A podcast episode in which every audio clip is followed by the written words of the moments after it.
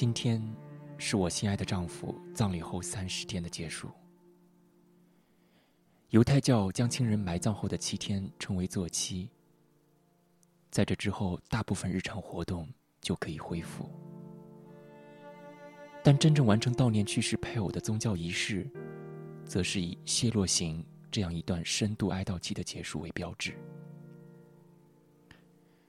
我的一位现在成为拉比的发小，最近告诉我，他曾读过的最强单句祷告是：“我还活着时，就别让我死去。”我在失去大卫之前一直不解，现在我明白了。我认为悲剧发生时，也带来一个抉择：你可以放弃。任由空虚填满你的心肺，失去思考，甚至是呼吸的能力。或者，你可以尝试寻找意义。过去的三十天里，我很多时候都迷失在空虚之中。我也知道未来还会有很多时间被巨大空虚耗去。但当我可以选择时，我会选择生活和意义。这就是为什么我在写这些文字，标记谢落行的结束，把别人给我的支持回馈出来。悲痛的经历是极其私人的，那些向我分享自己悲痛经历的人们的勇气，帮我度过难关。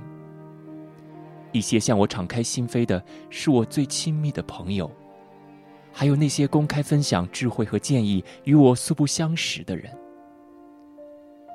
所以我再次分享我所学到的，也希望帮到别人，希望在这场悲剧中找到些意义。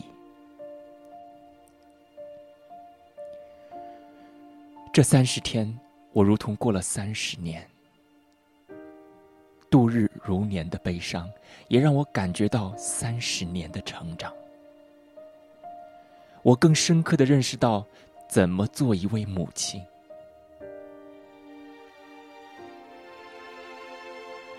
我感受到孩子们尖叫、哭泣的深痛，也知道我的母亲体会到我的痛苦。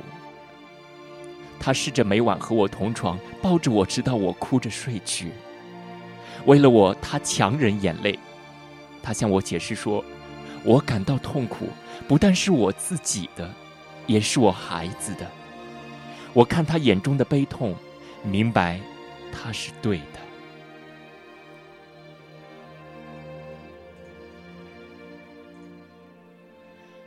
我明白之前自己真的不知道该对那些有需要的人说什么。我想之前的一切都做错了。我试图让人们相信一切会好的，以为希望是我能做的最令人欣慰的事。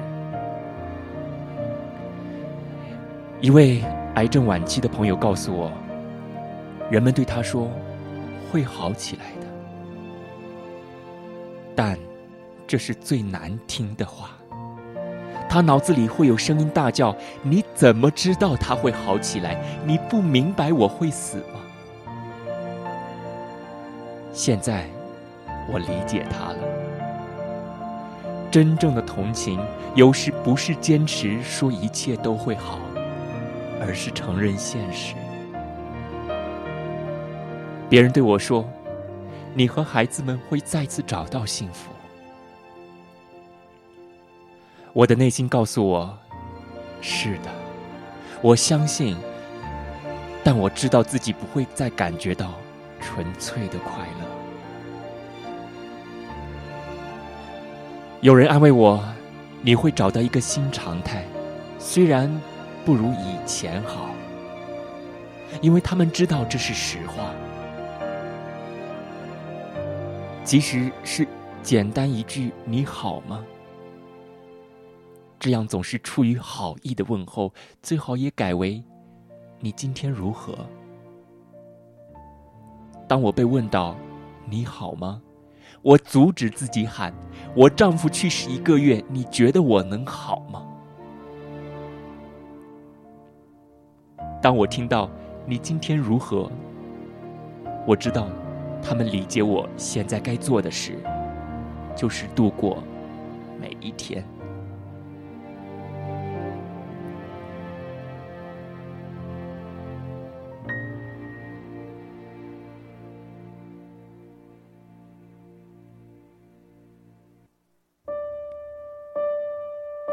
我学到了些实用的知识。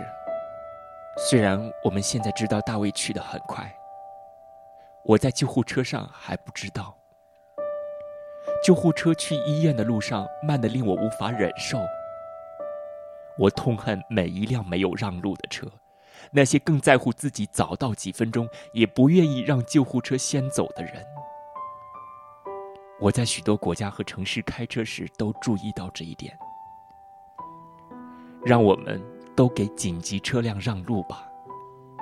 别人的父母、配偶或者孩子的生命都靠它了。我现在明白，一切都可以令人感觉稍纵即逝。也许，一切就是这样。你脚下的支点可以在毫无警告之下被扯去。过去的三十天里，我听到太多女人失去配偶后失去各种支持。一些人没有支持网络，独自面对情绪困扰和财务问题。这些女性和他们的家庭在最需要帮助时被遗弃，在我看来是极大的错误。我学会去寻求帮助。也明白自己需要多少帮助。在此之前，我一直是大姐姐、首席运营官、是干家和规划师，但我万万没有想到会发生这场悲剧，一时不知所措。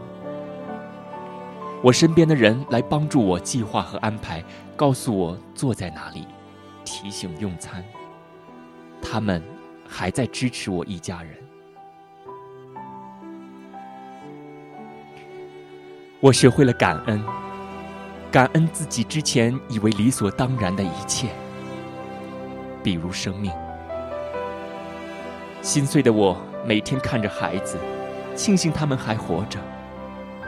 我感激每一个微笑，每一个拥抱。我不再把每天当成理所当然。当有朋友告诉我他不喜欢过生日，所以不愿庆祝时，我看着他，含着泪说：“该死的，去庆祝你的生日吧！你能过生日是幸运的。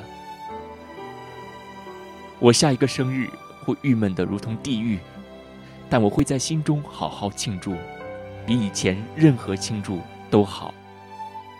我真心感谢那些向我表达同情的人们。